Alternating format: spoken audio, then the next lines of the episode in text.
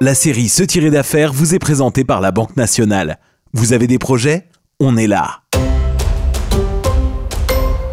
Bon, on a des ambitions, on est une, jeune génération, on a le vent dans les voiles. Puis versus peut-être cette génération bon d'actionnaires qui sont là depuis un certain temps, qui ont une expérience incroyable, qui ont un apport à l'entreprise, mais sont peut-être un petit peu plus bon ben prudents. Euh, ils veulent ils veulent conserver peut-être une constance dans l'entreprise. Bienvenue dans cet épisode de Se tirer d'affaires, un balado produit par le journal Les Affaires grâce au soutien de la Banque nationale. Ici, on répond à des questions qui concernent un enjeu qui touche vraiment les PME québécoises. Dans ce chapitre, on se demande comment jongler entre les ambitions des repreneurs et les réserves des cédants. Je m'appelle Catherine Charron. On se lance.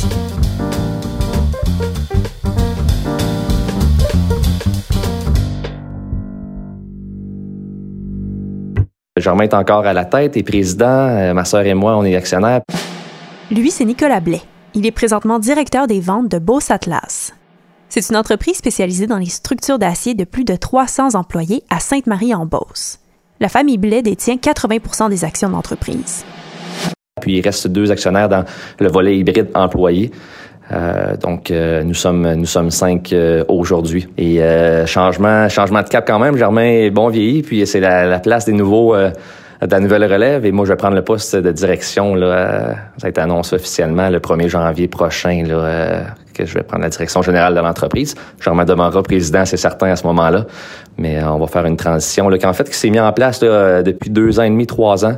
Je fais partie des comités opération exploitation comité exécutif également ce que Nicolas Blais entend par reprenariat hybride, c'est qu'une partie des actions est détenue par le père des repreneurs et qu'une autre est détenue par des associés qui ne font pas partie de la famille. Il y a plusieurs façons de reprendre une entreprise. Lui, c'est Charles-André Morel. Il est conseiller principal en transfert d'entreprise pour la région de Montréal du Centre de transfert d'entreprise du Québec. Il rappelle qu'il y a plusieurs autres types de reprenariat. Il y a le reprenariat externe, quand un dirigeant d'entreprise cherche sa relève à l'extérieur de son cercle familial ou au niveau de ses employés. Il y a euh, la relève familiale. Et il y a le reprenariat interne, c'est-à-dire vraiment c'est des employés qui reprennent l'entreprise. Charles-André Morel observe qu'il y a souvent bien plus de défis associés au reprenariat hybride. On est le fils de, du dirigeant principal euh, ou la fille et puis bah il faut gagner en crédibilité et donc au niveau du, du, du, du reprenariat hybride et ses défis bah c'est sûr que c'est jamais évident parce que euh, ça peut être euh, d'une part le, la vision que peuvent avoir les actionnaires en place par rapport à l'équipe de relève qui, qui, qui, sont les enfants justement du dirigeant principal euh, voir quelles, va être, quelles vont être leurs compétences, quelle va être leur complémentarité avec euh, l'équipe déjà en place et qu'est-ce qu'ils vont pouvoir aussi apporter à l'entreprise. Ça fait quand même dix ans que je suis dans l'entreprise, mais on, on demeure pas moins que notre nom de famille, hein, c'est Blais. Donc, euh, Germain, ah, Nicolas, ah, t'es le fils à, Germain. Donc, c'est établir une crédibilité euh, année en année. Ça s'est bien fait quand même. La transition s'est passée. J'ai fait, euh, bon, fait du chantier, j'ai fait de l'administration, de la gestion de projet. Donc, j'ai pu un peu parcourir là, et j'ai travaillé aussi dans l'usine au départ lorsque j'avais 17-18 ans. J'ai pu voir un peu les grands axes de l'entreprise, puis connaître un peu ses fondements, puis tous les processus et procédures internes fonctionnaient. Fait que c'est sûr que ça, ça, ça l'aide quand même à gagner de la crédibilité, mais j'ai juste 33 ans, euh, quand même assez, assez jeune comme gestionnaire, puis comme, comme relève. Dans le transfert actuel, on est au niveau des valeurs, de la vision, de la mission, fait qu'on est quand même très proche, Germain et moi, mais il y a des petits changements, là, euh, c'est certain qui vont, euh, qui vont s'occasionner, puis c'est justement d'arriver à peut-être promouvoir, puis d'arriver à, à, faire adhérer, si on veut, le, groupe d'actionnaires à, à ta vision à toi-même quand t'es quand même très jeune, puis euh, euh, avec quand même une certaine expérience, mais peu d'expérience comparativement au personnel aux VP qui sont autour de la table. Nicolas Blais s'apprête à reprendre le flambeau des mains de son père et il se demande comment conjuguer entre sa vision plus téméraire et celle des actionnaires qui demeurent encore dans l'entreprise. Et j'ai toujours tendance à dire que il euh, n'y a pas de solution parfaite, mais c'est aussi y aller par petites touches, euh, de peut-être pas arriver en révolutionnant peut-être certaines choses dans l'entreprise parce que on pense notamment aux actionnaires, mais il faut penser aussi aux employés qui eux fonctionnent d'une certaine manière depuis pas mal de temps et euh, les brusquer peut être aussi parfois dangereux parce que s'il y a des employés clés qui ont des rôles importants, bah on voudrait pas non plus les voir partir. Donc c'est déjà échanger, communiquer entre la vision qu'on a quand on arrive avec les actionnaires et puis voir sur un échéancier qui conviendrait à tous, bah, qu'est-ce qu'on pourrait apporter petit à petit.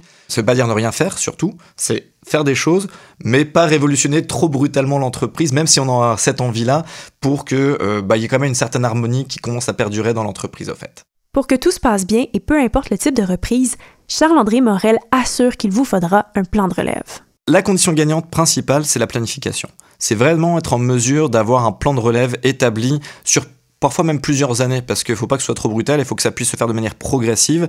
Euh, quand on a un dirigeant d'entreprise qui travaille dans l'entreprise depuis 25, 30 ans, qui connaît l'entreprise sur le bout des doigts, c'est pas en euh, quelques mois que toute cette connaissance accumulée euh, va se transmettre à l'équipe de relève. Donc ça va être important d'avoir ce plan-là, et peut-être même même si le cédant n'a plus de rôle décisionnel ou euh, voire même dans l'entreprise, bah, qui reste dans le giron de l'entreprise, qui peuvent, euh, qui puisse continuer peut-être parfois être un mentor pour l'entreprise. Donc ça, je vous dis, c'est quand c'est possible parce que il peut avoir des fois des reprises familiales, notamment où euh, bah, on reprend l'entreprise parce que un des parents est malade et il y a parfois une urgence. Donc là, comment on va financer la relève? Est-ce que il y a des fiducies familiales qui sont mis en place? Est-ce que l'équipe des cédants a fait le nécessaire aussi d'un point de vue fiscal, parce qu'il y a des enjeux fiscaux quand on revend son entreprise. Donc, euh, est-ce que justement il y a des compagnies de gestion, est-ce qu'il y a des fiducies familiales qui ont été mis en place pour faciliter aussi ça? C'est un enjeu parce que euh, c'est sûr que euh, l'impôt peut être bien différent quand c'est pas planifié que quand c'est planifié. Donc, fiscal, opérationnel, et puis au niveau du rôle et des décisions stratégiques qui vont être prises, ça va être aussi important d'avoir quelque chose de très bien établi dès le départ. J'invite souvent d'ailleurs euh, les, les, les, cédants, quand ils viennent nous voir, à faire affaire à des planificateurs financiers pour anticiper justement toutes les questions financières. Il y a toujours un risque euh, de changer de direction, de changer certaines manières de faire, et euh, on n'a jamais la certitude que ça va fonctionner.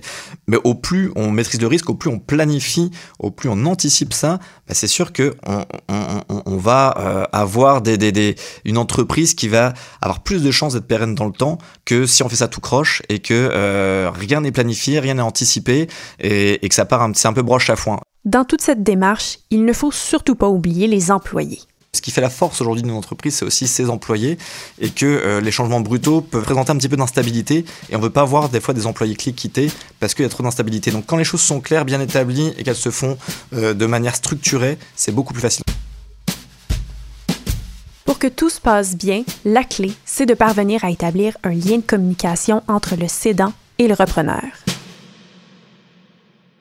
Comme dans tout euh, échange, euh, il y a plusieurs personnes, plusieurs êtres humains avec des visions différentes, des idées différentes, et c'est confronter ces idées et puis voir qu'est-ce qui est le plus adaptable à l'entreprise à l'heure actuelle et euh, qu'est-ce qui pourrait être fait demain, qu'est-ce qui pourrait être fait après-demain, et puis d'avoir justement un plan qui soit aussi bien satisfaisant pour l'équipe de relève que pour les personnes en place.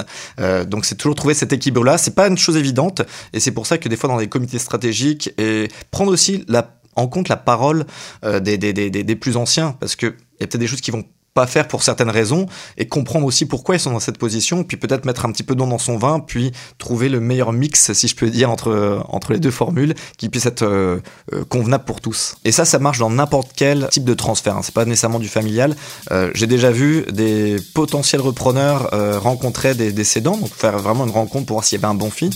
Et le repreneur qui arrive fait Ah bah moi j'aurais fait ci, j'aurais fait ça. Il parlait à un entrepreneur qui a son entreprise depuis 30 ans et il venait lui donner des conseils sur des choses qu'il aurait pu faire toutes ces années-là. C'est un turn-off absolu pour un cédant. Il n'y a rien de pire que laisser des, des non-dits, des sous-entendus, et que ça perdure dans le temps, et que ça soit des frustrations qui grandissent jusqu'à ce qu'il y ait un clash, et qu'après, on arrive à des points de non-retour. C'est ce qui conclut cet épisode de Se tirer d'affaires. Pour ne rien manquer des prochains chapitres de cette série, abonnez-vous à nos comptes sur votre agrégateur de balado préféré, que ce soit celui d'Apple, de Spotify ou de Google Podcast. C'était une réalisation de Virage Sonore. Je m'appelle Catherine Charon et on se retrouve dans un prochain épisode.